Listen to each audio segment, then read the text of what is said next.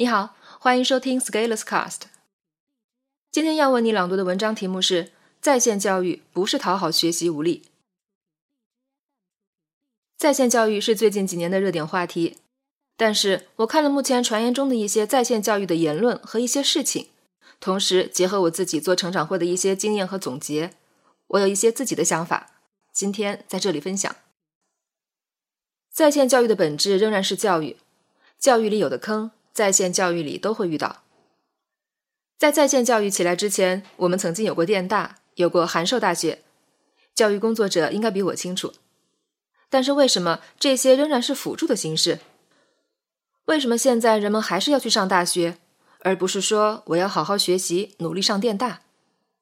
虽然现在有一群反制的大 V 在说大学没有什么作用，但是我觉得这些噪音完全可以忽略掉。我曾经提过这么一个问题。在线教育和电大有什么区别？我觉得，如果把课程录音录像放在互联网上，其实和以前的电大没有什么太大的区别，因为没有利用到互联网的技术优势。而如果老师做的只是把课程录像放上去一劳永逸，我觉得这是一种倒退，这是老师的退步，这是教学的退步。另外，还有一种趋势就是在线教育的电商化，通过流量刷单的形式来做在线教育。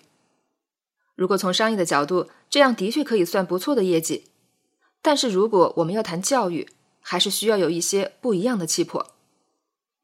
因为当你把在线教育电商化的时候，你的一言一行就开始有严重的营销化的气味。而营销和学习是两条背道而驰的路。营销的本质是顺着你的人性，让你爽爽爽，入侵你的大脑，让你买买买。这样可能你可以刷出很好看的数据。但是，除去了商业上的成功，这样纯粹的追求销量是没有意义的。但是我始终相信，教育在商业上的成功并不是教育的核心，而教育培养出来什么样的人，更关乎教育的本质。如果这个人不管在商业上或者在其他方面做出了价值，那样才是最有力量的教育。我这里想到了一个名字：叶启孙，树叶的叶，企业的企。孙子兵法的孙，如果你没有听说过，请自行检索。如果不是这样，请不要说是在线教育，那是在线培训。也就是说，如果你做在线教育的目标是为了从接受教育的人身上赚到钱，那么这只能是一个死局。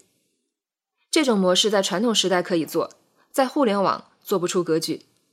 也就是，如果你想学习电商爆款一样打造教育的产品。最终会让教育变得肤浅，让行为变得更加短视。营销是在迎合人们的属性，教育本质是反其道而行之。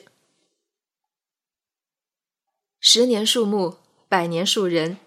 教育的深远含义是在塑造人的品格涵养。如果除去这些宏大的不说，最直接的就是让人具备有学习的能力，这包括从无到有的逆势爬坡的能力。包括持续行动、开拓局面、逆转形势的能力，有这些能力可以让你在未来自由行走，让你可以抵御时代变化对你造成的冲击。最通俗的说，让你牛逼，让你有能力创造更多价值。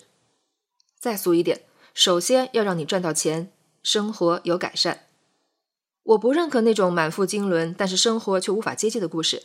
这些在历史上很光鲜，但是在互联网时代，如果仍然如此。那就要重新检查一下满腹经纶的定义了。如果你是一个懒惰的人，没有一个战斗的主心骨，自己不愿意去克服这个懒惰，而指望有一个教程或者有一个社群手把手陪着你，那你一直都会在入门水平徘徊。而假使有个社群可以在你有问题的时候帮你，但是你却有依赖心，那你就脱不了社群的奶。如果在线教育不是在锻造一群人，而是在取悦一群人。一切仅仅是为了下一次你的继续购买。在线教育最后不会走多远，在线教育的未来也不会有多光明。在线教育必须要帮助人们在学习力上有突破提升。如果说传统的教育由于师资的限制，无法给学习真正教育本质和核心，而是通过纯粹的应试让人疲于应付，那在线教育就应该做一个时代的中坚力量。通过互联网的技术优势，通过社群的力量，通过榜样的引导，通过远程的合作，构筑起网上的校园，让参与者从线下到线上，从言语到行动前后一致，让每一个参与者能连接时代的最大红利，会使用技术的工具转化成自己的学习力。